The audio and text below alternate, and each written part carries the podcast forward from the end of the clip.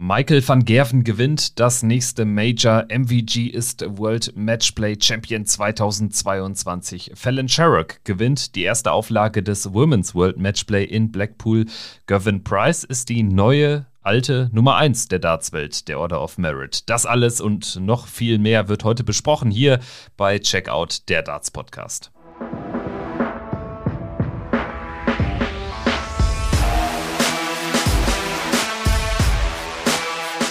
Hier ist Checkout, der Darts Podcast mit Kevin Schulte und Christian Rüdiger.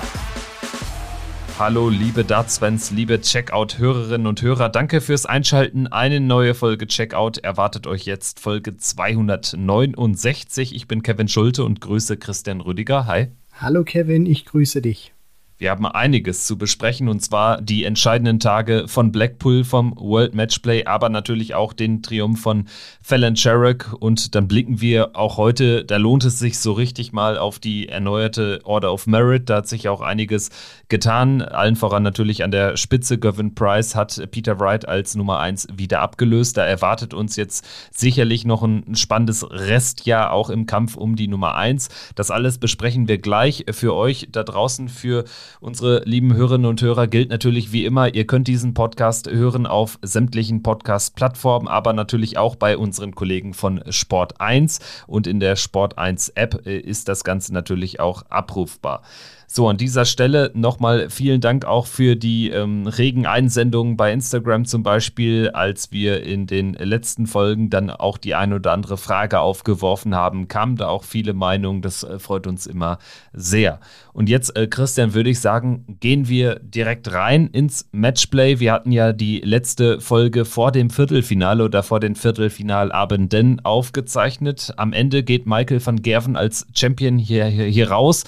So viel haben wir darauf nicht gewettet. Also wir lagen beide falsch. Michael van Gerven gewinnt das Ding. Äh, das war nicht abzusehen zu Beginn des Turniers. Nein, das überhaupt nicht, Kevin. Wenn man mal bedenkt, wie Van Gerven auch in dieses Matchplay reingekommen ist, die Voraussetzungen nach der Hand-OP, dann spielt er nur ein Match beim Dutch Starts Masters, macht danach Urlaub, lässt die Players Championship Turniere vor dem World Matchplay aus und kommt gegen Adrian Lewis nicht gut rein. Wenn er da gegen Aspinall gespielt hätte beispielsweise oder gegen Ryan Searle, dann hätte das auch anders ausgehen können. Also der war an dem Tag wirklich schlagbar gewesen und hatte auch Glück, dass Adrian Lewis die Fehler die Van Gerven gemacht hat, nicht ausnutzen konnte und auch Glück, dass Adrian Lewis seinerseits äh, grob fahrlässig Lex weggeworfen hat. Aber, und das muss man Van Gerven dann eben auch zugute halten, er hat sich mit Turnierverlauf gesteigert und was er dann im Finale gespielt hat gegen Gervin Price, vor allem vom Scoring war das Michael van Gerven, wie ich ihn über viele, viele Jahre kennengelernt und lieben gelernt habe.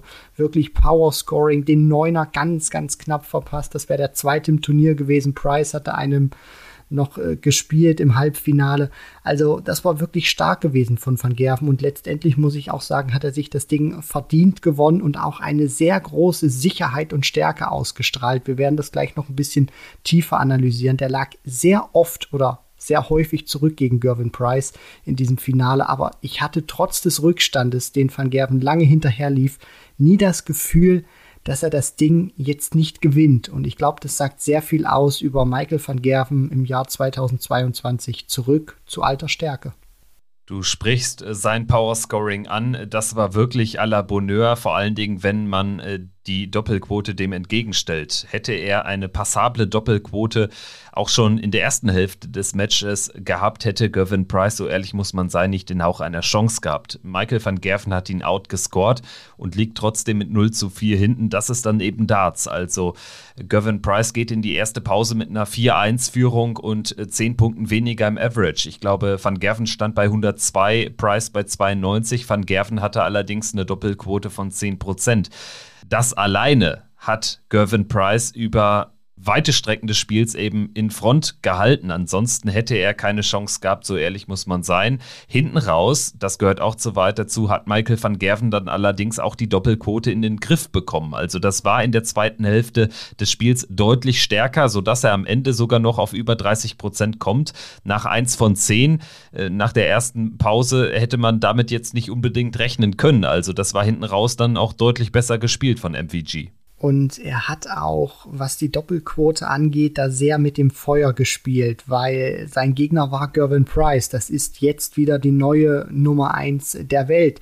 Und die Gefahr ist natürlich auch immer, dass wenn du an Van Gervens Stelle bist, megamäßig scorest, aber die Doppel nicht so triffst, wie du das gewohnt bist, dein Gegner ist Gervin Price. Das heißt, du weißt auch, was der für eine Qualität hat und du weißt auch, selbst wenn der nicht seinen besten Tag hat, wenn der nicht sein bestes Scoring auspackt, dem ist es immer zuzutrauen, aufgrund seiner Qualität, dass er mal in einer Session wirklich den Turbo findet, in den sechsten Gang schaltet und dann auch mal 100 plus im Average spielt über eine Session und dann kann sich das auch wieder ausgleichen. Und Price hat das auch sehr gut gemacht und man konnte das auch über weite Teile des Matches sehen. Er hat die Fehler von Van Gerven ausgenutzt. Er war in den ja, ersten ich will mal so sagen, 40, 45 Minuten wirklich sehr stark gewesen auf die Doppel 20 und hat dann auch immer wieder Lecks eingestreut, auch bei eigenem Anwurf, die er sehr gut gespielt hat. Und das war die Gefahr, die ich so bei Van Gerven gesehen habe, ob sich diese Doppelquote, diese schlechte Doppelquote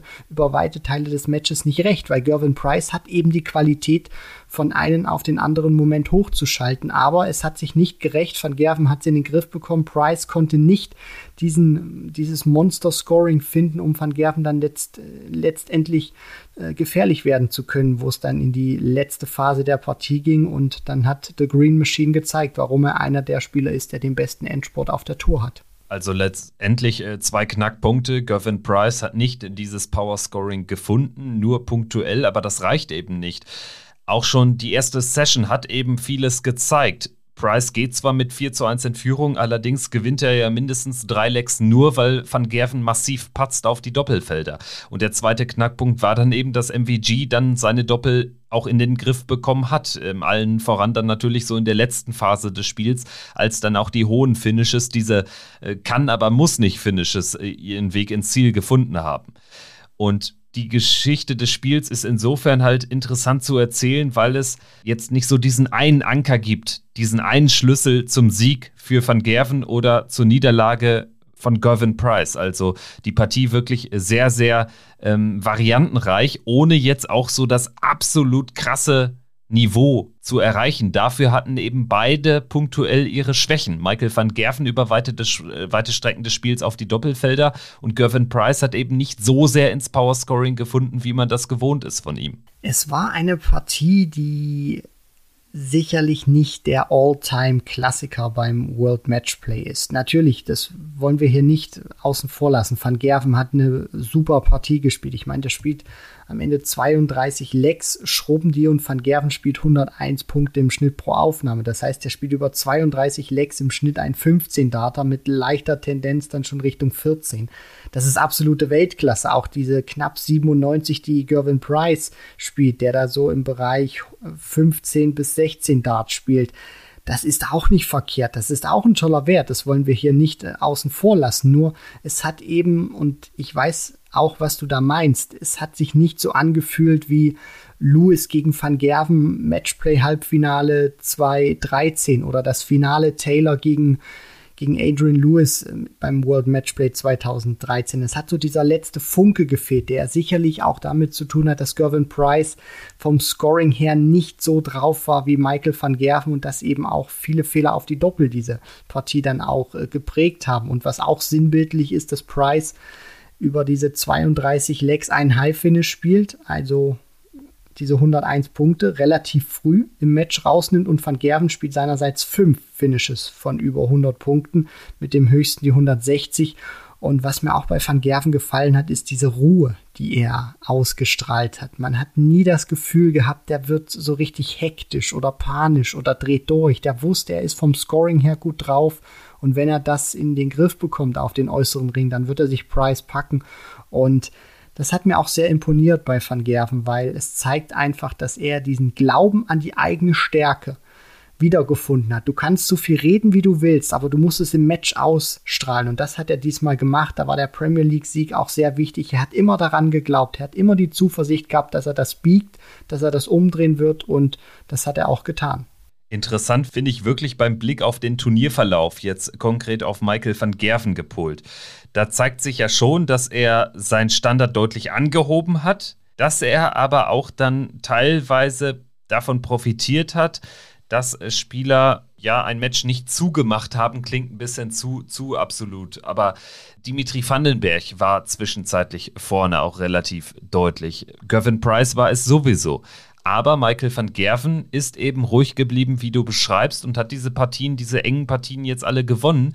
Ich wage zu behaupten, in den vergangenen ein, zwei Jahren wären das alles Partien gewesen, die er nicht gewonnen hätte. Alleine wenn ich an diese unglaubliche äh, Trilogie in den Partien gegen Simon Whitlock denke, wo er dann immer verloren hat in diversen Turnieren. Das waren alles so Partien, die hätte ein Michael van Gerven von äh, diesem Wochenende beim Matchplay wahrscheinlich gewonnen, weil er eben ruhig bleibt und nicht zu hektisch wird am Ende. Ja, also zumindest hätte der van Gerven von vor ein, zwei Jahren nicht das Turnier gewonnen. Er wäre ins Viertelfinale, vielleicht auch ins Halbfinale gekommen, nur er wäre nicht bis zum Ende gegangen. Und es ist sehr interessant, wie du schon gesagt hast, wenn man sich das anschaut. Gegen Lewis keinen guten Auftritt. Auch Glück gehabt, dass Jackpot teilweise fahrig mit seinen Legs, die er gewinnen muss, umgeht und die wegwirft gegen Joe Cullen. Auch eine Partie, was ihm nicht so lange in Erinnerung bleiben wird, aber relativ glatt von der Scoreline gewonnen. Cullen macht die Fehler gegen Aspinall, das Match schon in den Händen gehabt. Dann kommt die Asp nochmal zurück, aber er bleibt stabil und kann das doch noch hinten raus abfangen, weil er das Monster-Finish dann zum Schluss noch rausnimmt zum Match. Und gegen Dimitri Vandenberg läuft er sehr lange einem Rückstand hinterher und biegt das dann in der Schlussphase um. Und gegen Price ist es das Gleiche. Er kommt auf die Doppel nicht gut rein, haben wir jetzt schon oft erzählt, aber das muss man einfach nochmal erwähnen. Bleibt ruhig, hat das Vertrauen in die eigene Stärke, wird nicht hektisch, läuft brutal lange einem Rückstand hinterher, kommt nie an Price vorbei und holt sich dann erst in der Endphase dieses Matches die Führung und gibt die dann auch nicht mehr her. Also von dem ganzen Verlauf, von den Rahmenbedingungen her, er hat sehr viele unterschiedliche Matches gehabt, wie wir das gerade nochmal skizziert haben. Und dann kommt er da durch und holt sich den Titel. Vor ein, zwei Jahren wäre er im Viertelfinale, im Halbfinale Schluss gewesen. Und dieses Mal geht er wieder bis zum Ende durch. Erste Führung von Michael van Gerven im Finale in Leck Nummer 29 zum 15 zu 14. Bis dahin war Gervin Price vorne, aber der Vorsprung ist eben von Pause zu Pause immer mehr geschmolzen und hinten raus hat er dann einfach nicht mehr so die entscheidenden 5% rauskitzeln können. Wir haben jetzt viel über MVG gesprochen.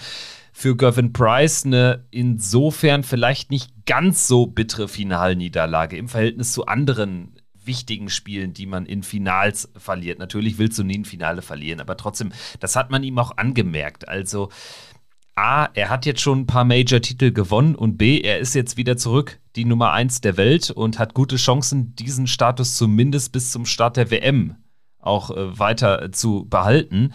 Ist es auch dein Eindruck, dass Gavin Price am Ende diese Niederlage auch einzuordnen wusste, dass er da jetzt auch nicht ja, mehr hätte noch liefern können, weil er eben immer noch nicht in dieser 1A Gervin Price Form ist, trotz Finaleinzug? Ja, was mich an Price immer wieder fasziniert, ist, dass er es schafft, zu den großen Turnieren immer wieder auch eine Form zu finden, wo ich vor ja, einer Woche gedacht hätte, dass das schafft er nicht. Wenn ich mir auch die Players Championship Turniere angeguckt habe, dann spielt er da zwei äh, Tage, sagt dann so, das war seine Vorbereitung, er fühlt sich gut und wir haben alle gesehen, dass das auch ein Bluff war, dass er gegen Martin Schindler sich eben nicht so gut gefühlt hat, aber trotzdem es irgendwie schafft, diese besonderen Momente herauszukitzeln. Und was mir bei Price einfach so imponiert, ist, dass er bei diesen ganz großen TV-Turnieren, egal was er vorher gespielt hat, und das war nicht gut gewesen. Für seine Verhältnisse viel zu oft verloren, viel zu früh auch aus Turnieren rausgegangen, gerade bei der European Tour, dann bei den Players Championship Turnieren.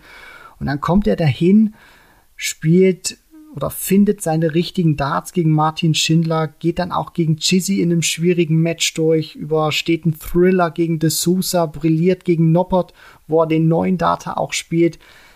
Da merkt man einfach, dass dieser Typ einen Wettkampf Typ ist. Das ist ein Tier, der ist gepolt auf den Wettbewerb und der weiß einfach, wann es wichtig wird. Vielleicht lässt sich Gervin Price so vergleichen wie die deutsche Fußballnationalmannschaft. Da sagt man auch immer, das, das ist eine Turniermannschaft. Und ich glaube, Price ist einfach einer, der, egal in welcher Form er ist, du musst ihn immer bei den großen Major-Turnieren auf dem Zettel haben, egal was er vorher gespielt hat, weil er sich einfach reinkämpft und es auch schafft, dann diese ersten Runden zu überstehen, egal ob er gut spielt oder nicht, weil er schafft es immer wieder, besondere Momente zu finden und die bringen ihn dann häufig ganz weit.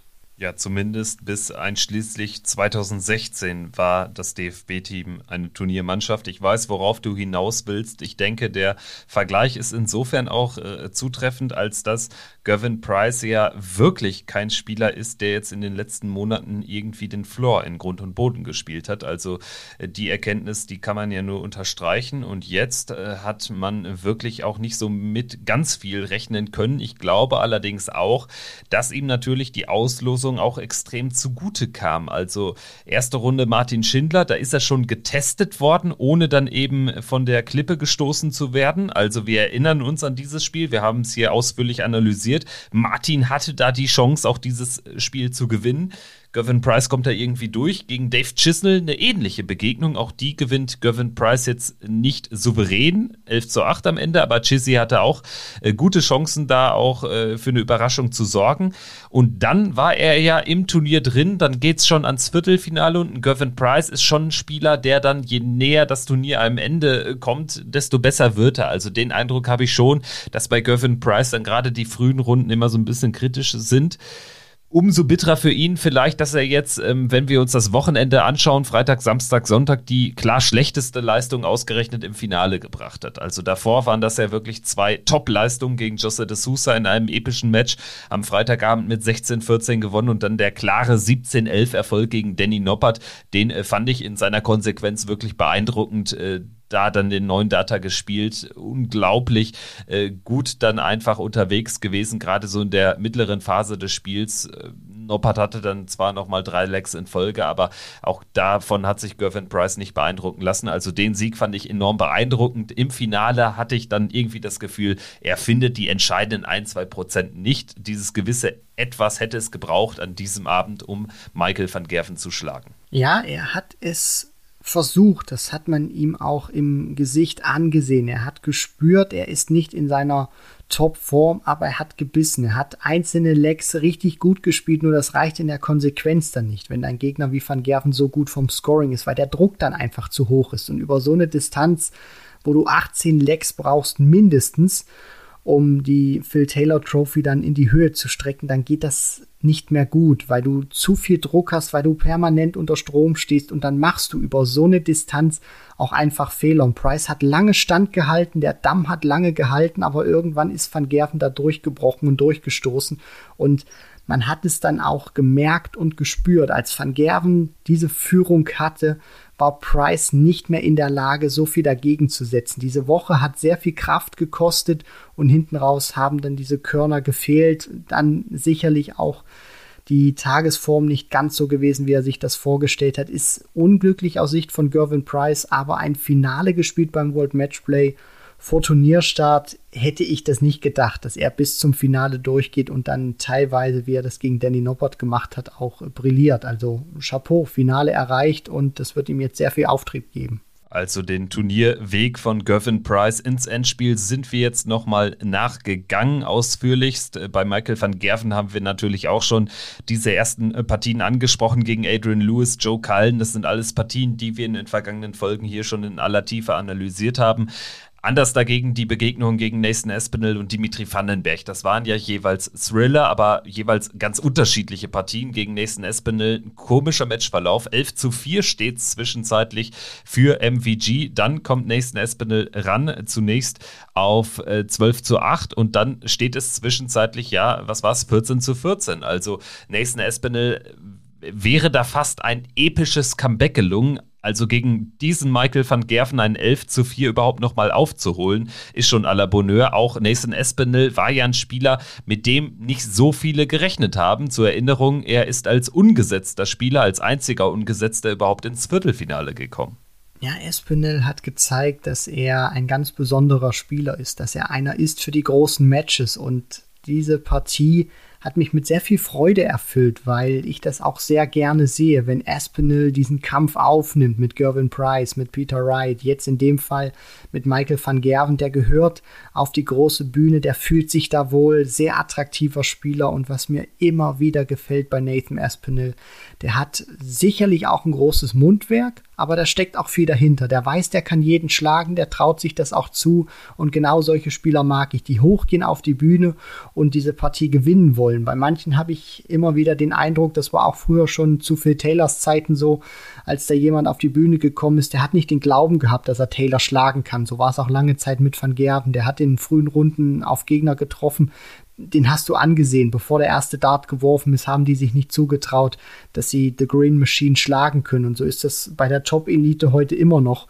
habe ich so den Eindruck, wenn sie in den ersten Runden auf manche Spieler treffen. Aber Espinel ist da anders und der hat Kämpferqualitäten bewiesen. Es hat dieser letzte Tick gefehlt. Aber dieses Turnier wird ihm auch sehr viel Auftrieb geben. Er ist wieder zurück in den Top 16, steht jetzt auf diesem ominösen 16. Platz und ich glaube auch, das kann einer werden, wenn der seine Form behält, dann ist das auch für mich einer, der bei der Weltmeisterschaft, es ist noch ein bisschen hin, sehr weit gehen kann. Der stand zweimal im Halbfinale und ich glaube auch irgendwann wird er den, den Bruch schaffen und dann auch mal ins Finale kommen. Ja, zurück jetzt in den Top 16. Du sprichst es an, von 18 auf 16 geklettert und trotzdem sieht man natürlich die Tendenz nach oben. Nathan Espinel eigentlich auch eher, wenn er so spielt wie jetzt in dieser Woche, ein Top 10 Spieler. Und tatsächlich, du sagst es, Espinel auch so einer, wo man sich nicht wundern sollte, wenn der zwischendurch einfach auch ein Major mal wieder gewinnt. Und äh, das unterscheidet ihn, wie ich finde, auch von vielen anderen, die da jetzt so rund um Platz 16 stehen. Also Dave Chisnell sehe ich jetzt jetzt nicht unbedingt ein Major-Gewinn. Christoph Ratajski, Ryan Searle, das ist für mich schon noch eine, eine Klasse, nicht eine Klasse schlechter, aber es fehlt im Vergleich zu Nathan Espinel das von dir angesprochene Etwas. Das hat Nathan Espinel auf jeden Fall. Er hat so einen gewissen X-Faktor, der ihn auch einfach zu einem unfassbar gut an, anzuschauenden Spieler macht, im Vergleich dann zu, zu anderen, die so rund um Platz 16 in der Weltrangliste stehen. Am Ende aber bleibt es bei dem Viertelfinaleinzug, bei dem sehr respektablen Ergebnis, dann das Ausscheiden gegen MVG. Und MVG hat ja dann im Halbfinale, wir haben es erwähnt, gegen Dimitri Vandenberg gewonnen mit 17 zu 14. Und Dimitri Vandenberg ist ein Spieler, über den müssen wir unbedingt noch reden. Er war ja mein Turnierfavorit. Er hat auch lange Zeit äh, die Vorschusslorbeeren wirklich eingelöst. Vor allen Dingen natürlich dann mit diesem unglaublichen Viertelfinale gegen Peter Wright. Auch da Credits an Peter Wright. Für mich ist das das Spiel des Turniers gewesen. Also in seiner gesamten Absurdität. Wright geht 4 zu 1 in Führung zur ersten Pause. Dann steht es äh, 5 zu 5, beziehungsweise Dimitri gewinnt das erste Leck. Peter gewinnt dann 5 Lecks zum 5 zu 1. Dimitri kann ausgleichen, noch viel mehr als das. Er gewinnt insgesamt 10 Lecks in Folge gegen Peter Wright. Das muss man sich mal vorstellen. Macht aus einem 1 zu 5 ein 11 zu 5 und dann kommt Peter Wright. Also was für ein unglaubliches Spiel. Also mir fehlen da so ein bisschen die Worte, du merkst es gerade. Ja, ich merke das und es gefällt mir auch, weil das war ein echter Klassiker im Winter Gardens von Blackpool, was vom Matchverlauf absurd war und man auch nicht alle Tage sieht. Du hast es gerade schon skizziert, dass Wright in der Anfangsphase sehr gut gespielt hat, hatte einen sehr guten ersten Dart und Dimitri Vandenberg ist ruhig geblieben in seiner Zone, hat sich nicht verrückt machen lassen, holt dann zehn Lecks in Folge gegen die Nummer eins der Welt zum damaligen Zeitpunkt. Da kann man auch mal sehen, ist erst ein paar Tage her, aber hat sich viel getan in der Welt des Darts und Peter Wright hat auch nicht den Eindruck gemacht von der ganzen Charakteristik, dass er diesen Rückstand nochmal wettmachen kann, beziehungsweise das zu einem spannenden Contest machen kann. Er wechselt mit seinen Darts hin und her. Man hat gemerkt, er ist nicht zufrieden.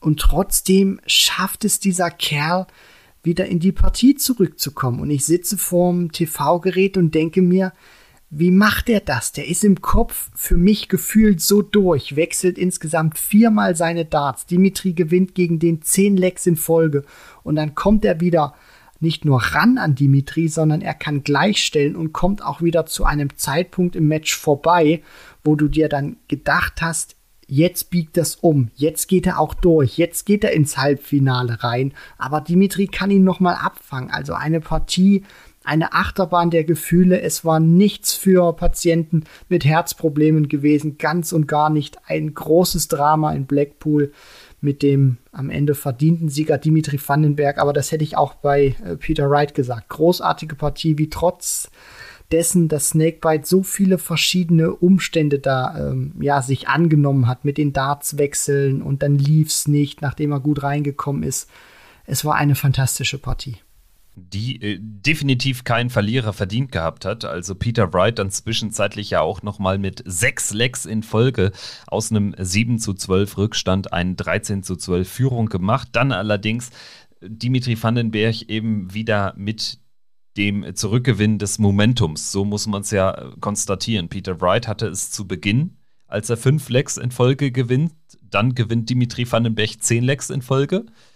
Dann gewinnt Peter Wright ein wenig später sechs Lecks in Folge. Und hinten raus ist es dann eben Dimitri Vandenberg, der dann eine Partie für sich entscheidend, die am Ende wirklich von beiden famos gespielt wurde. Auch da kann sich Peter Wright jetzt nicht so viel vorwerfen lassen. Also hätte äh, Dimi jetzt nicht die 177 gespielt im 30. Leck für dann eben äh, 44 Punkte Rest, dann wäre ja Peter Wright auch zur Stelle gewesen, denn er stand auf Doppel 16 Rest. Also Peter Wright im Scoring auch jetzt nicht mehr schlecht unterwegs oder so, hat jetzt nicht wirklich äh, viel abgebaut aber Dimitri Vandenberg hat dann einfach da nochmal so den extra Gang gefunden. Das war wirklich richtig, richtig stark von ihm.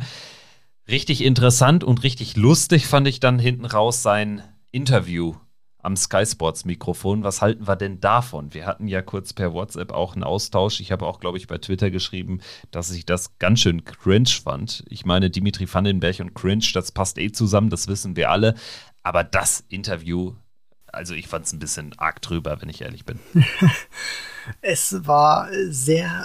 So ein bisschen Fremdschämen, weißt du? Ja, ich möchte es mal mit dem Wort äh, besonders äh, titulieren. Also ich glaube, das trifft es auch sehr gut und äh, verrät auch ein bisschen was über die Art und Weise, wie sich Dimitri Vandenberg da gegeben hat. Man konnte ihm ansehen, dass er sich äh, gefreut hat. Das ist erstmal nichts Verkehrtes, aber die Art und Weise, wie er das zur Schau gestellt hat, da gebe ich dir dann auch schon recht, wenn du da Fremdschämen benutzt. Es war es war komisch, weil es auch etwas über dieses Ich freue mich, dass ich Peter Wright, den Titelverteidiger, rausgenommen habe aus dem Turnier und ich bin ehrlich gesagt nicht so schlau darüber, was da so in diesen Momenten bei Dimitri Vandenberg vorgeht. Vielleicht gehört das auch einfach zu seinem Spiel dazu, wenn man sich das auch anschaut, wie er diese Partien alle immer spielt. Sehr konzentriert, er hat einen sehr klaren Ablauf, also das wirkt auch sehr maschinell bei ihm. Und ich kenne ihn jetzt nicht persönlich, weiß auch nicht, ob er so vom Charakter her ein anderer Typus ist, wenn er jetzt abseits des Startboards ist.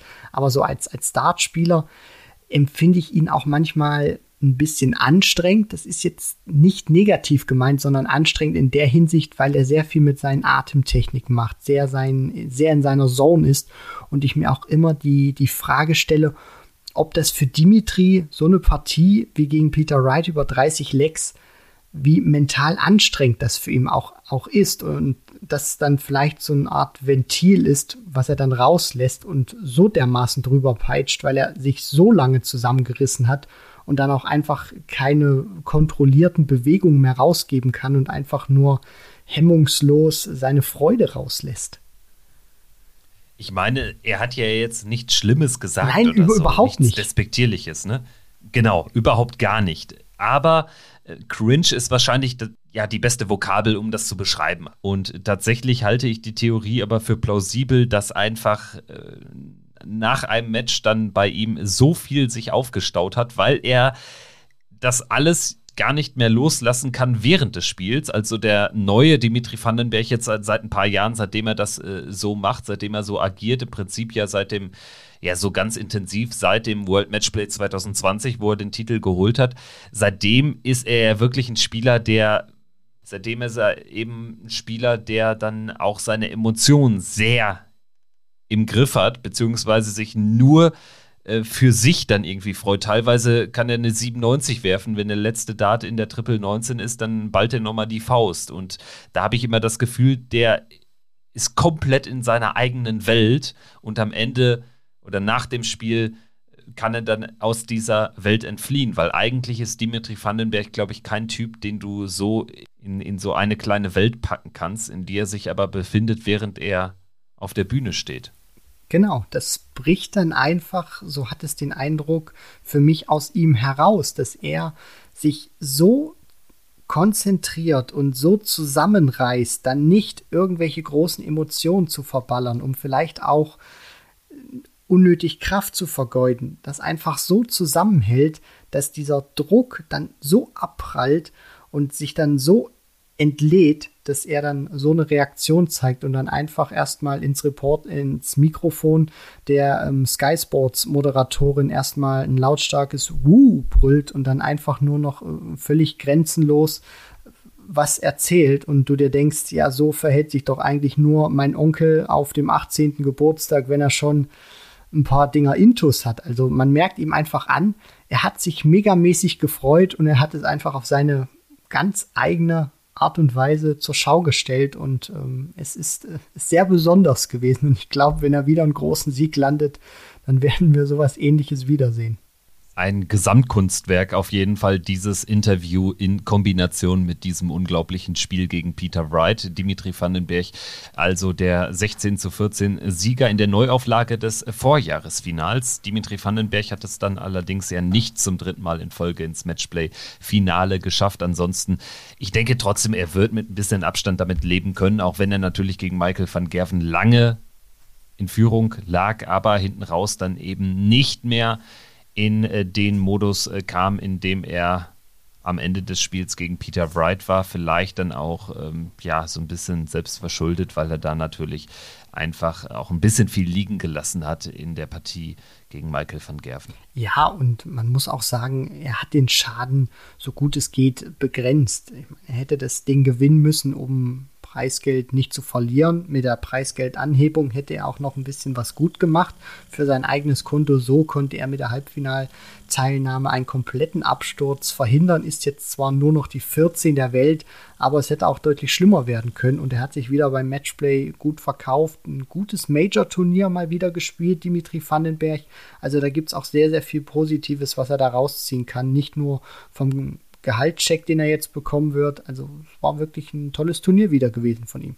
Und ich glaube jetzt auch durch dieses Zurückmelden, durch diesen äh, Major-Erfolg mit dem Halbfinaleinzug beim Matchplay auch äh, definitiv wieder auf dem Zettel für die Premier League. Also wenn er da noch ein paar gute Turniere folgen lassen kann. Ich glaube zum Beispiel, dass Dimitri Vandenberg kein Spieler ist, der ein Major-Turnier gewinnen muss, um in die Premier League zu kommen. Er ist natürlich nicht das gehört so weit dazu, vielleicht der attraktivste Spieler, wenn man ihn jetzt dreimal am Abend äh, sehen sollte und das jede Woche, weil, also ich sag mal so, wenn er jetzt noch ein bisschen langsamer wird, dann ist er irgendwann Justin Pipe 2.0, ne? Also das muss man vielleicht auch mal erwähnen, aber grundsätzlich einfach so ein bunter Hund, äh, gepaart dann mit diesen cringen Interviews, ich glaube, das lässt sich die PDC nicht entgehen. Sollte er konstant liefern, einen Major-Titel braucht er meines Erachtens nach dafür aber nicht. Und das unterscheidet sie ihn eben von zum Beispiel einem Josse de Sousa oder einem Danny Noppert.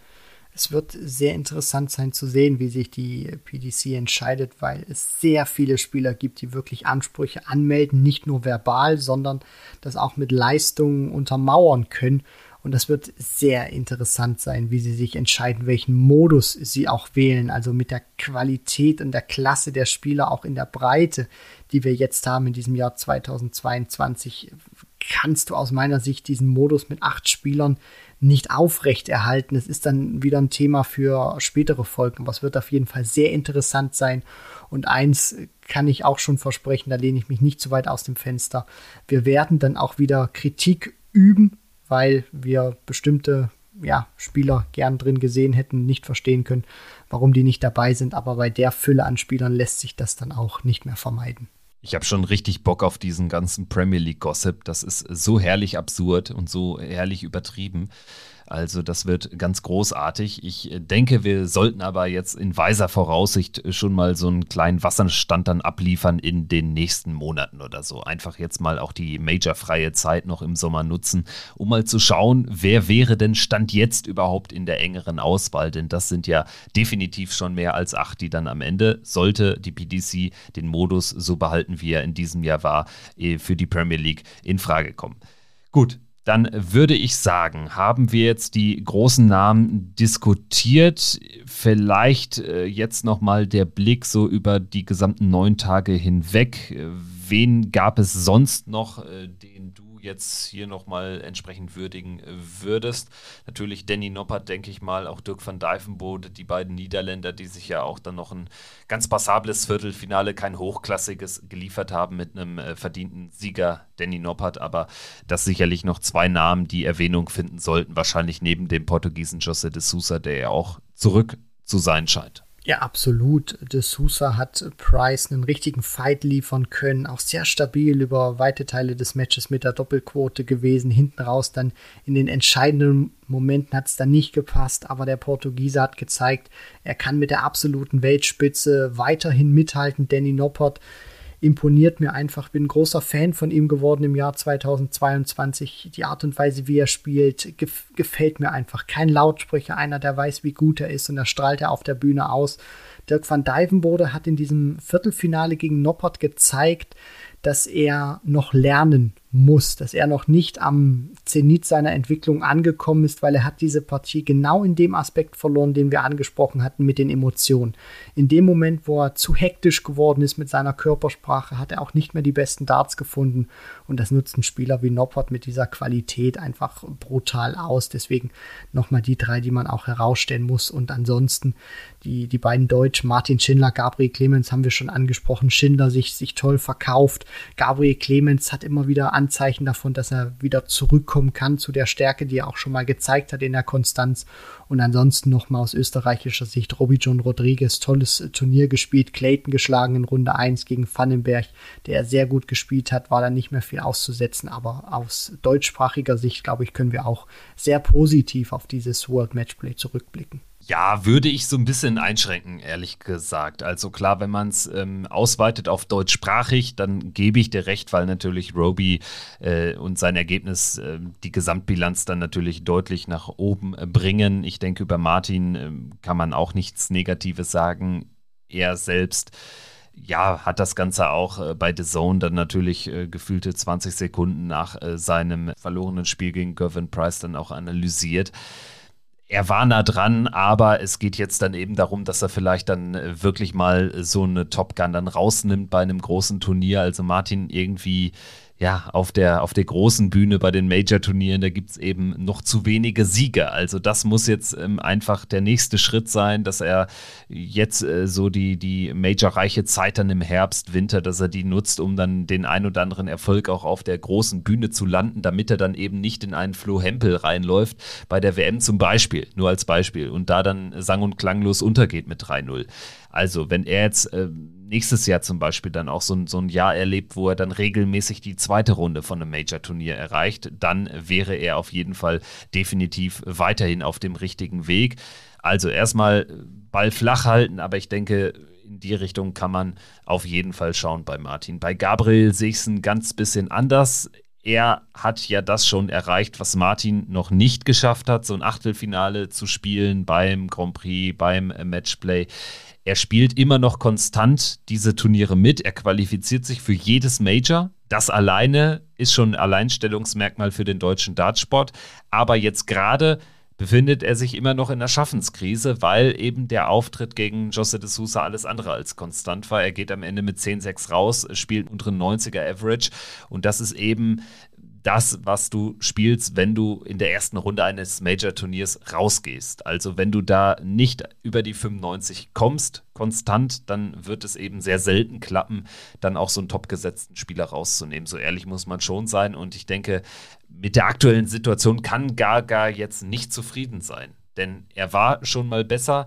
Trotzdem stelle ich halt die Frage, geht seine Schaffens Krise ist vielleicht ein bisschen zu hoch gegriffen, aber geht seine Zeit, wo er jetzt verhältnismäßig wenig gewinnt auf den großen Bühnen, geht die vielleicht schon zu lange, um dann noch so von dem ganz großen Wurf auszugehen? Oder muss man einfach sagen, ja, Gaga Spieler zwischen Platz 16 und 24 und Abfahrt oder, oder sollte man da noch, noch mehr erwarten?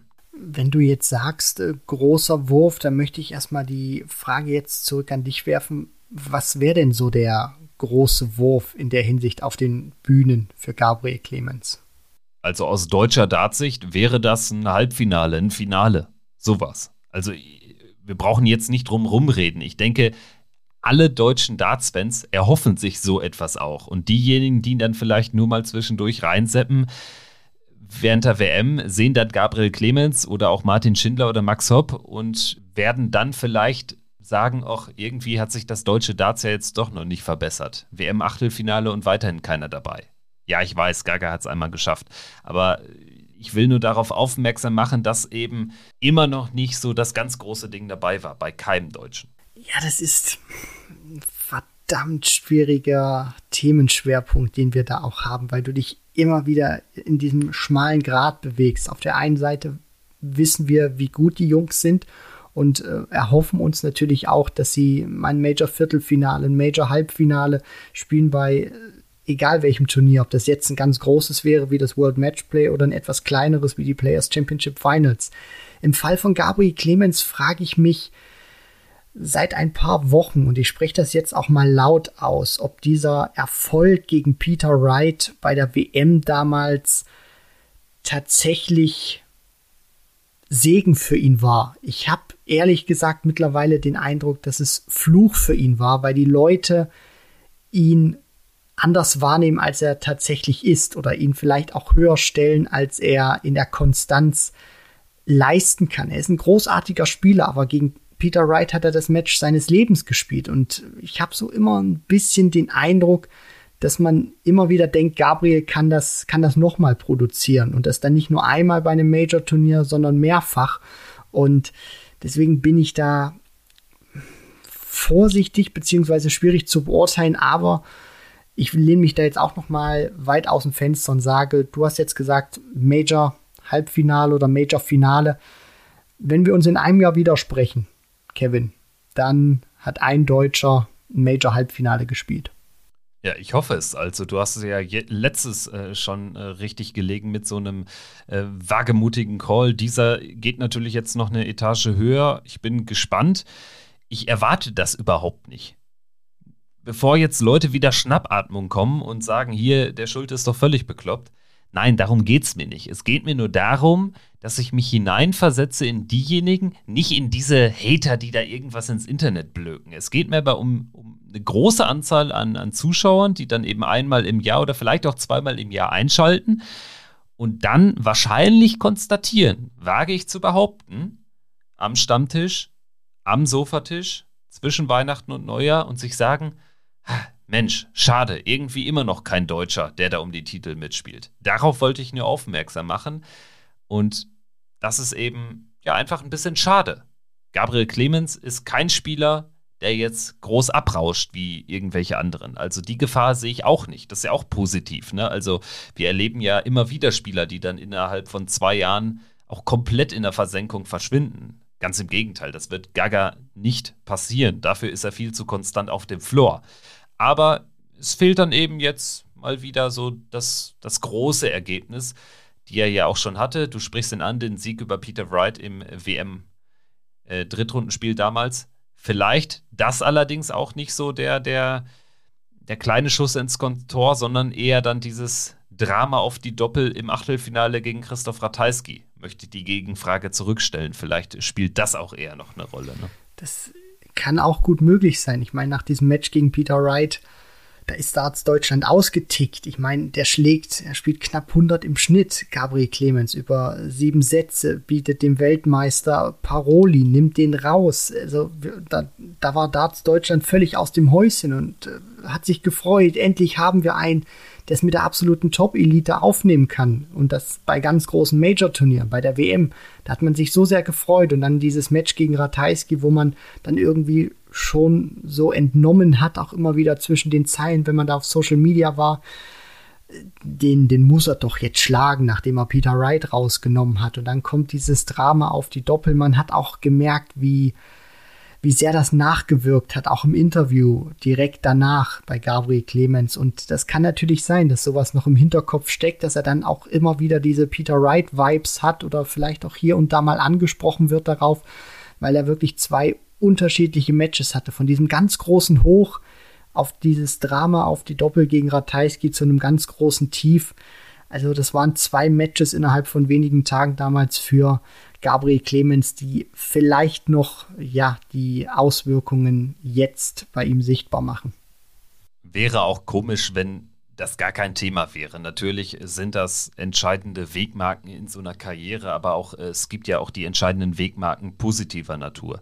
Was ich zum Beispiel glaube, ist, wenn Gabriel Clemens mal ein Finale gewinnt auf der Pro Tour und er wird sicherlich noch das ein oder andere Finale vielleicht sogar in diesem Jahr spielen, dann wird das auch nochmal einen Boost erzeugen. Dann wird das auch nochmal vielleicht dann entscheidende drei bis fünf Prozent zusätzliches Selbstvertrauen geben. Und ich glaube, so viel fehlt eben gerade bei einem Gabriel Clemens nicht. Bei Martin Schindler hat man gerade das Gefühl, der ist so in seinem ersten richtig krassen Karriere hoch. Bei Gabriel Clemens denkt man, ja, geht eher so ein bisschen bergab, aber wenn man ehrlich ist, so einen gewissen Standard von, ich sag mal, 88 Punkten im, im Schnitt, eine 30% Doppelquote, die unterschreitet er ja auch selten. Also er ist zumindest auch, ohne jetzt die Topform zu haben, zumindest ein ein passabler Gegner dann für viele, auch für Jose de Sousa. Also hinten raus hat dann Gaga auch einfach ein, zwei Legs ein bisschen arg weggeschenkt. Ansonsten wird auch die Partie ein bisschen enger und Jose de Sousa, der zu dem Zeitpunkt noch nicht mit dem großen Selbstvertrauen wieder ausgestattet war, kommt vielleicht auch ins Nachdenken.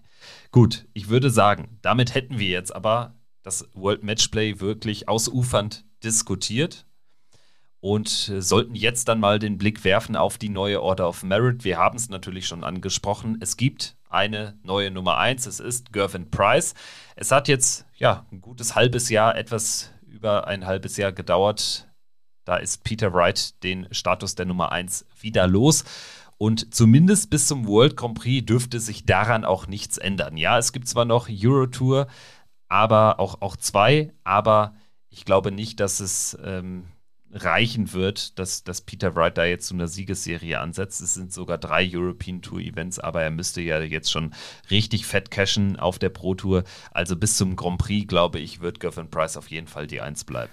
Ja, und ich bin gespannt, wie sich das entwickelt, weil aktuell sprechen wir noch über Price und Wright, ähm, aber von hinten kommt jetzt die Nummer 3, Michael van Gerven, wieder angerauscht. Er hat eine Lücke zwischen sich und Michael Smith geschlagen. Van Gerven steht jetzt wieder bei 830.000 Pfund, die er in den vergangenen zwei Jahren eingespielt hat.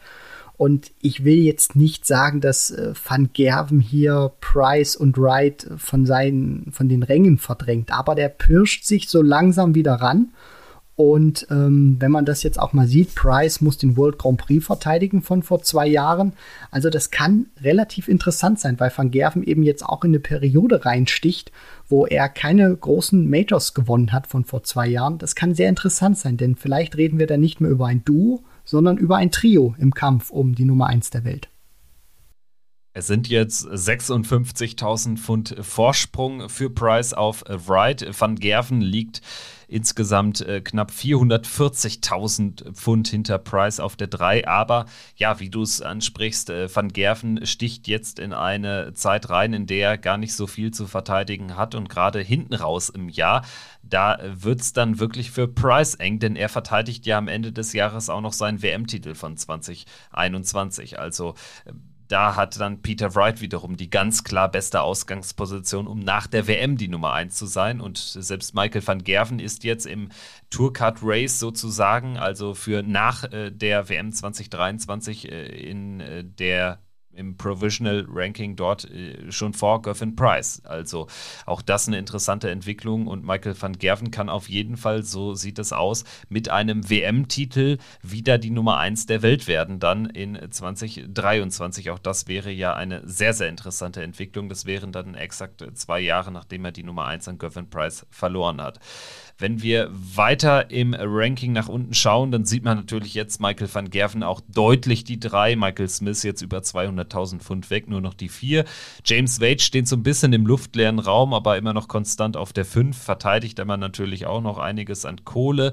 Jose de Sousa ist die sechs, die sieben Johnny Clayton und die acht Gary Anderson. Gary Anderson verliert zwei Plätze, Tendenz auch weiter stark abfallend. Für mich ganz klar der schlechteste, nicht nur Top 10 Spieler aktuell, sondern auch der schwächste aus den Top 16.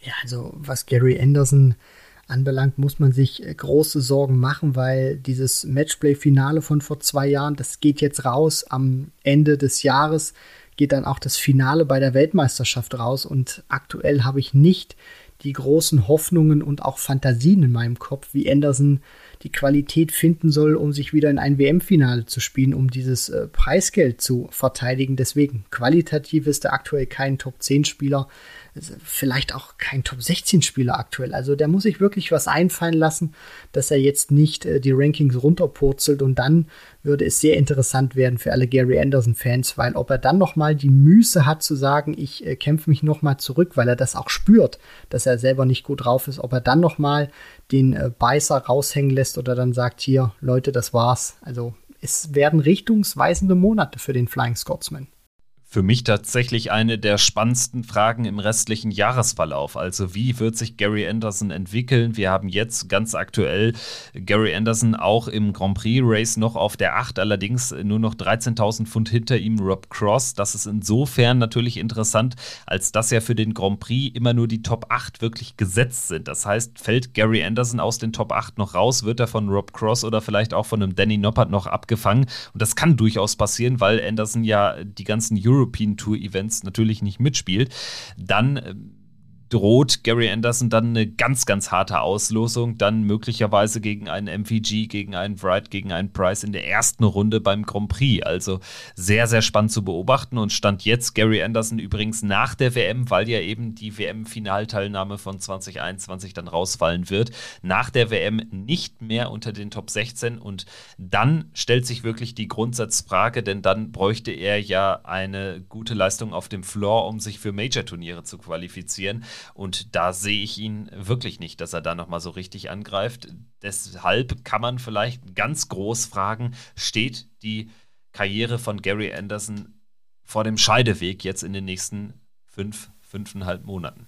Das ist keine überspitzte These, das wird Realität werden, weil Anderson das auch spürt. Der ist seit bis auf die WM nicht mehr wirklich groß konkurrenzfähig, wenn es um die ganz großen Titel geht bei den Majors und dafür tritt er eben an. Dafür hat er auch zu viel gewonnen. Und wenn er spürt, dass er über Jahre nicht mehr die Konstanz findet und keine große Nummer mehr ist im Kampf um große Major-Titel, dann wird es schwierig werden, weil die WM war immer sein großer Rettungsanker und es wird sehr interessant sein. Wenn er keine guten Ergebnisse bei den Major-Turnieren einfährt, dann ist es de facto so, könnte es sein, dass sich Gary Anderson in ein paar Monaten verabschiedet, weil der Floor setzt sich immer zusammen aus den Players Championship Turnieren und auch der European Tour. Und Anderson spielt die European Tour nicht. Das heißt, es fehlt ihm auch eine große Grundlage, um dann noch neben den Players Championship Turnieren Preisgeld einzuspielen. Und alleine über die Pro Tour wird er es dann nicht schaffen,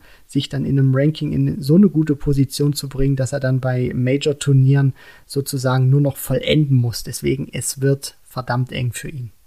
Ansonsten erstmals in den Top 10 der Welt ist Danny Noppert einen Platz gewonnen. Ansonsten Dimitri Vandenberg, derjenige, der die meisten Plätze verloren hat innerhalb der Top 16. Er verliert äh, fünf Plätze von 9 auf 14 zurück, aber du hast es schon angesprochen, er hält immerhin den Top 16 Status, denn der war ja jetzt auch gefährdet, weil er eben seinen Turniersieg von vor zwei Jahren verteidigt hat. Immerhin mit einem Halbfinaleinzug.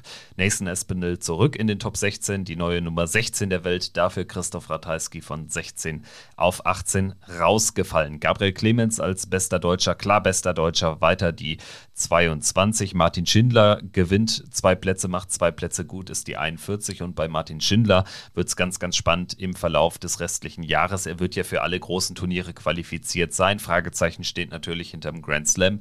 Aber die große Frage bleibt dann eben auch, ähm, wird er gesetzt sein zur Weltmeisterschaft oder nicht? Stand jetzt wäre er tatsächlich die 32, aber nur 500 Pfund dahinter Ian White.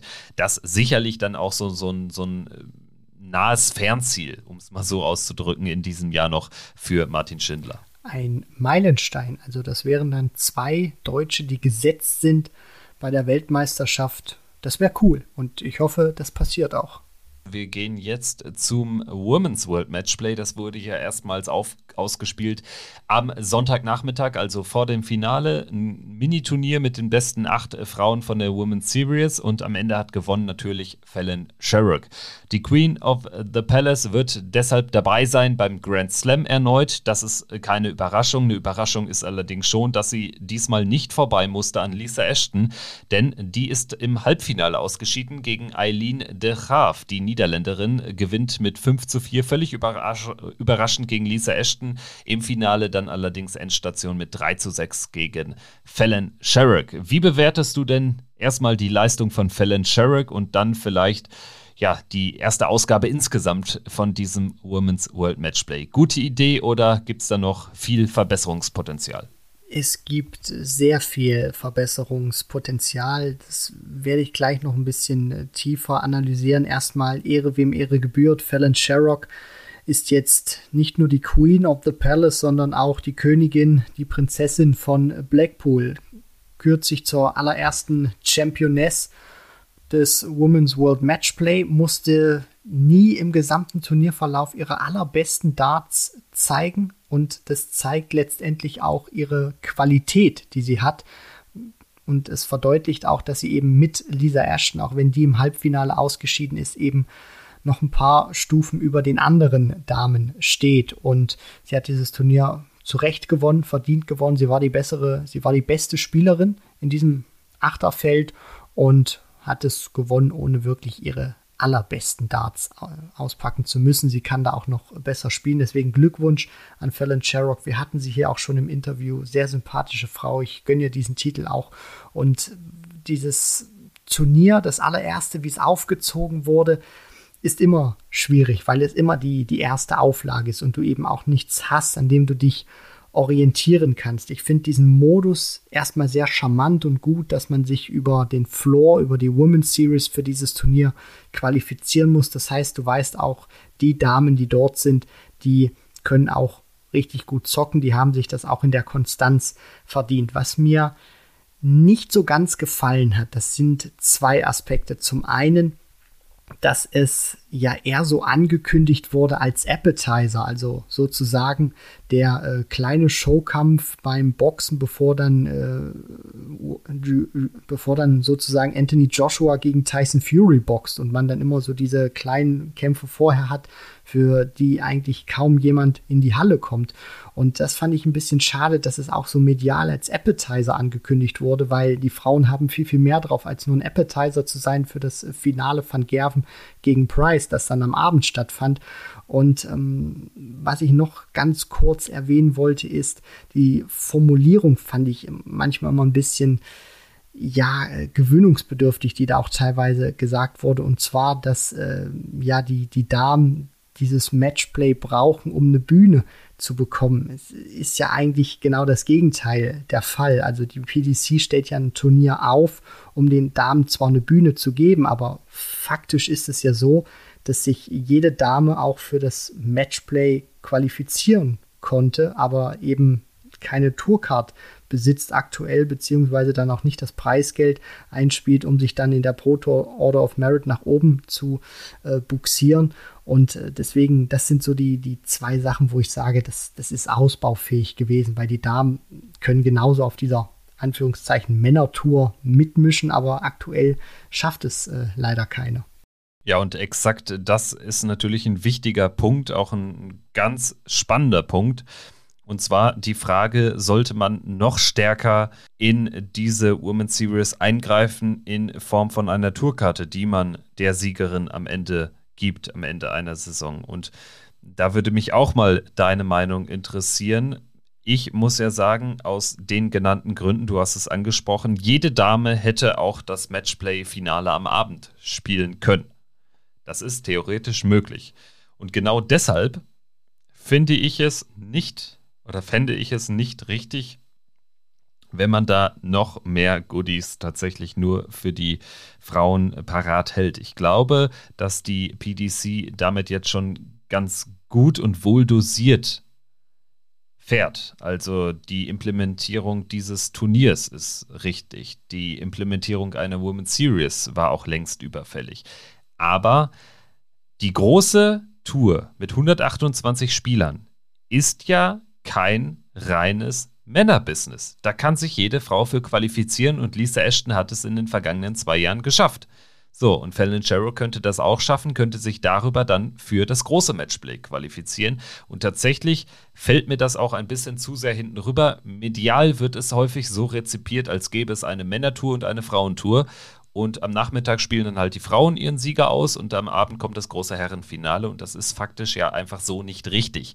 Diese ganzen Turniere sind nur Booster für mehr Frauen auf der großen Tour. Und der Best Case wäre, wenn es in vier, fünf, sechs Jahren kein Women's World Matchplay mehr gibt und keine Frauentour. Das wäre der Best Case. Natürlich ist das jetzt viel zu hochtrabend oder viel zu optimistisch formuliert. Es wird noch etwas länger dauern. Aber ich glaube, es kann und darf nicht das Ziel sein, dass man bis äh, zum St. Nimmerleinstag diese Touren spielt und dieses Turnier spielt, weil Darts ist eben ein Sport, der mit beiden Geschlechtern gleichzeitig gespielt werden kann. Dementsprechend, das mein Plädoyer, dass man das auch da medial ein bisschen stärker klarzieht, worum es da eigentlich geht und ähm, wie hoch die Bedeutung dann auch ist. Zunächst mal ist es wichtig, das hast du gerade auch angesprochen, Kevin, dass du so ein Turnier jetzt hast im TV wie das Women's World Matchplay, weil sich eben die Damen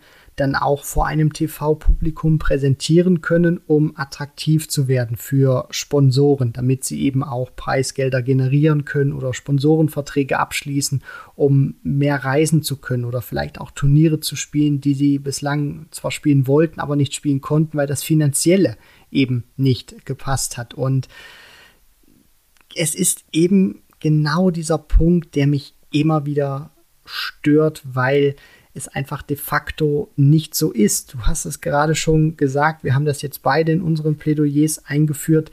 Lisa Ashton hat es vorgemacht. Jede Dame, die 16 Jahre alt ist, kann sich bei der Q-School anmelden und kann das spielen und kann versuchen, sich eine Tourcard zu erspielen. Es ist bislang nur Lisa Ashton gelungen, sich eine Tourcard zu erspielen als Dame und die hätte sich dann auch über die Pro Tour Order of Merit dann qualifizieren können für das Matchplay, für den World Grand Prix, für die ähm, über die, die European Tour, dann auch über die European Tour Order of Merit für die European Darts Championship, für die Players Championship Finals. Hat sie allerdings nicht geschafft, weil sie nicht genügend Preisgeld einspielen konnte auf dem Floor oder dann die Qualifikation für die European Tour.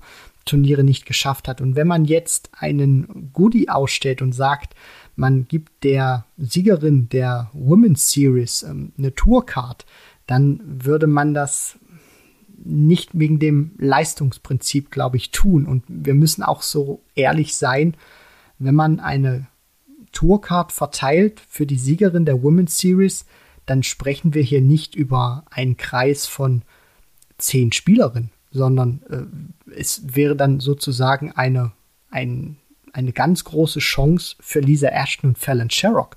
Also wenn Bo Graves nicht sagt, ich spiele die Women's Series, dann geht eine Tourcard de facto entweder an Fallon Sherrock oder an Lisa Ashton. Der Rest des Feldes kann zwar mal ein Turnier gewinnen auf der Women's Series, hat aber nicht die Qualität, um über 23 Turniere mit den beiden mitzuhalten. Und wenn man sich das mal anguckt, Challenge Tour, Development Tour, die genauso wie die Women's Series zu der Secondary Tour zählen bei der PDC, da herrscht eine ganz andere Qualität. Die sind auch deutlich umkämpfter, die Ranglisten. Da hast du eine deutlich ähm, spitzere Dichte an, an Spielern, die auch äh, wirklich mal einen Run schieben können und dann auch mal zwei, drei Turniere richtig geil zocken und rocken können. Also da entscheiden sich auch häufig Tourkarten erst im späteren Verlauf des Jahres. Und bei der Women's Series wäre es einfach nur ein Duell Ashton gegen Sherrock. Und das macht aus meiner Sicht äh, keinen Sinn oder ergibt aus meiner Sicht keinen Sinn, wenn man dann eine Tourcard verteilt, weil man ganz genau weiß, es geht entweder an Lisa Ashton oder an Fallon Sherrock. Du hast jetzt äh, zwei Punkte genannt. Einmal auch äh, mir beigepflichtet, äh, dieses Thema ähm, letztendlich, äh, dass das Geschlecht eigentlich keine Rolle spielen darf für die Ermittlung von Tourkarten. Ne? Und äh, der zweite Punkt, da muss ich sagen, in meinen Augen ist das aber das schwächere Argument, weil mit dem Argument könntest du auch quasi ein Jahrzehnt der Phil Taylor-Regentschaft wegbügeln und sagen, eigentlich hätte die PDC da gar keine Turniere mehr ausspielen dürfen.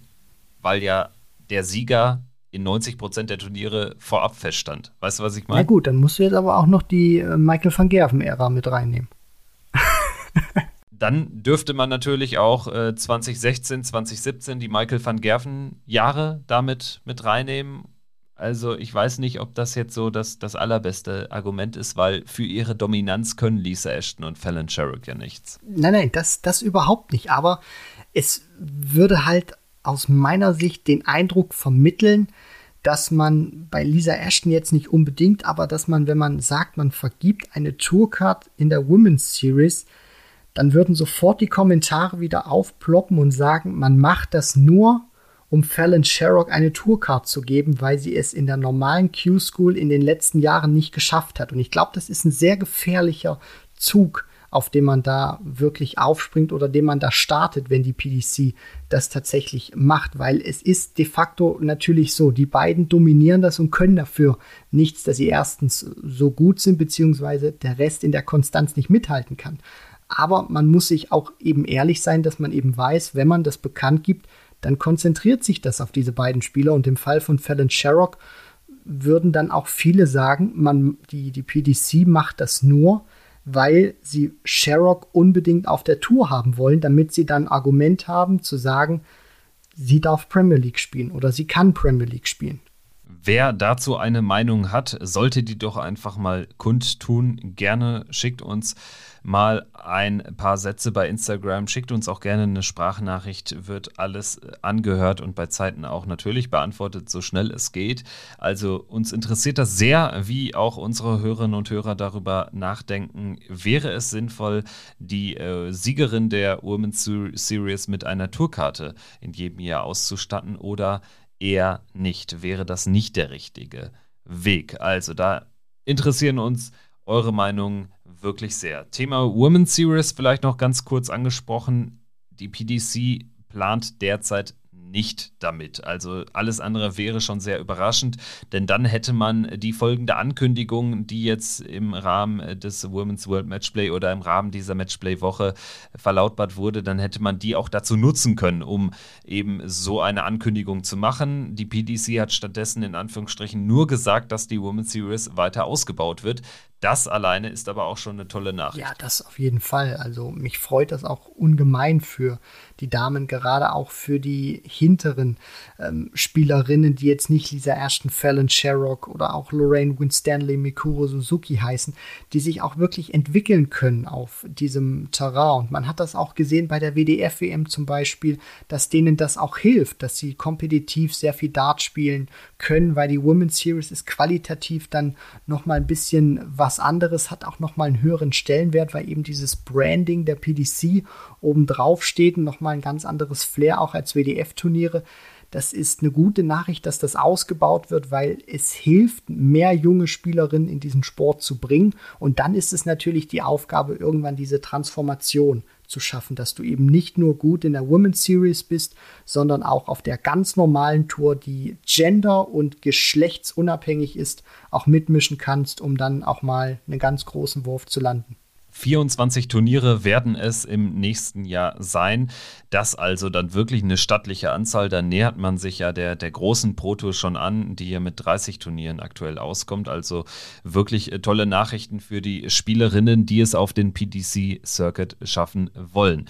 Gut, das war dann auch der Blick auf die Women's Series. Jetzt würde ich sagen, blicken wir noch kurz auf eine weitere interessante Ankündigung der vergangenen Tage. Und zwar stehen die WM-Termine fest. Und zwar geht es los am 15. Dezember und es geht bis zum 3. Januar. Das sind natürlich sehr bekannte Termine. Man hat jetzt trotz der Katar Fußball WM nichts an den Daten gedreht. Es gab ja Berichte und auch wir hatten darüber gesprochen, dass die PDC das sehr wohl in ihre Überlegungen hat mit einfließen lassen und dass man auch äh, durchaus gewillt war, vielleicht äh, dem WM-Finale am 18. Dezember in Katar aus dem Weg zu gehen. Tut man jetzt allerdings nicht und das finde ich insofern überraschend, als dass ja theoretisch auch England mit seiner durchaus namhaften Truppe da im WM-Finale stehen könnte und dann wird es wahrscheinlich die mieseste Einschaltquote Quote aller Zeiten für Sky Sports. Aber ähm, gut, die Kröte wird man dann wahrscheinlich auch in Darts England, in, in, in Darts England schlucken müssen am Ende. Ich glaube, die äh, britischen Kollegen vertrauen darauf, dass äh,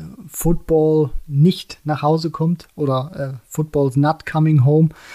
Und ich glaube, man äh, geht da wirklich guten Gewissens rein oder vielleicht auch ein bisschen mit Humor und sagt sich, es wird wohl laufen wie jedes Jahr. Die Engländer spielen gutes Turnier, aber wenn es hart auf hart kommt, machen sie es nicht und äh, die englischen Fans stürzen sich dann voller Trauer vor den TV oder ins Pub und die Einschaltquoten werden gigantisch sein für die Darts-WM. 16 Uhr deutscher Zeit wird das WM-Finale in Katar stattfinden. Und äh, die Dart-Session an dem Tag wird ganz normal eine Nachmittag-Session äh, sein und die wird äh, beginnen um 13 Uhr deutscher Zeit. Und wenn wir jetzt mal von so der üblichen 1 Stunde pro Spiel ausgehen, es wird vier Partien geben, dann wird es eben dann eben so gegen 16 Uhr bis 17 Uhr auch noch eine Partie geben. Und wer keinen Bock hat oder keinen Bock mehr hat auf die Fußball-WM in Katar, der schaut dann einfach Darts. Das ist doch auch auf jeden Fall ein sehr gutes äh, Gegenprogramm sozusagen äh, gegen dieses skandalträchtige Fußballturnier. Gut, aber bis dahin wird auch noch einiges passieren. So auch natürlich hier in diesem Podcast. Es wird jetzt allerdings natürlich auch ein bisschen ruhiger, weil das nächste große Major-Turnier ist dann eben erst der Grand Prix und der findet erst wie jedes Jahr Anfang Oktober statt. Das heißt, jetzt für die PDC Pros, für die ganz großen Jungs geht es natürlich nach Down Under, drei Turniere World Series und dann haben wir vorab aber natürlich auch noch Proto-Events Tourcard Qualifier für die letzten beiden Euro Tours. Also es ist noch allerhand, äh, was da gespielt wird, aber jetzt erstmal die nächste Woche oder diese Woche ganz konkret eben keine Darts. Es geht erst am 2. August weiter mit dem Tourcard Holder Qualifier und wir müssen auch mal schauen, wie wir jetzt so durch den Sommer gehen. Ich denke, wir werden die ein oder andere auch durchaus kreative Folge vielleicht auch mit dem einen oder anderen Gast hier noch platzieren, weil eben die Turniere jetzt weniger dramatisch, weniger wichtig sind. So ehrlich muss man dann schon sein. Wir werden uns was einfallen lassen, dass ihr weiterhin sehr viel Bock haben werdet, bei uns in die Folgen reinzusetzen. Es werden auch in diesem Sommer wichtige Turniere anstehen. Jetzt auch Anfang August die Tourcard Qualifier für ET12, ET13, auch aus deutscher Sicht für Max Hopp auch sehr wichtig im Race für seine Tourcard, die er unbedingt behalten möchte. Deswegen ganz wichtige Turniere, dann drei Players Championship Turniere, dann gibt es wieder einen Qualifier für die World Series of Darts Finals, dann geht's nach Down Under, also wo sich die Top-Elite präsentiert. Es ist ein gutes Kontrastprogramm auch geboten, für jeden was dabei. Und ich habe Bock auf den Sommer, gerade auch, weil ich die World Series Turniere immer sehr spannend und sehr interessant finde, weil die auch ein bisschen anderes Flair ausstrahlen als die normalen äh, TV-Turniere bzw. Major-Turniere. Also schaltet überhaupt nicht ab. Schaut fleißig Darts. Es wird auf jeden Fall eine Menge geboten sein. Wir werden euch natürlich informieren, wann die nächste Folge erscheint, turnusmäßig natürlich immer wöchentlich.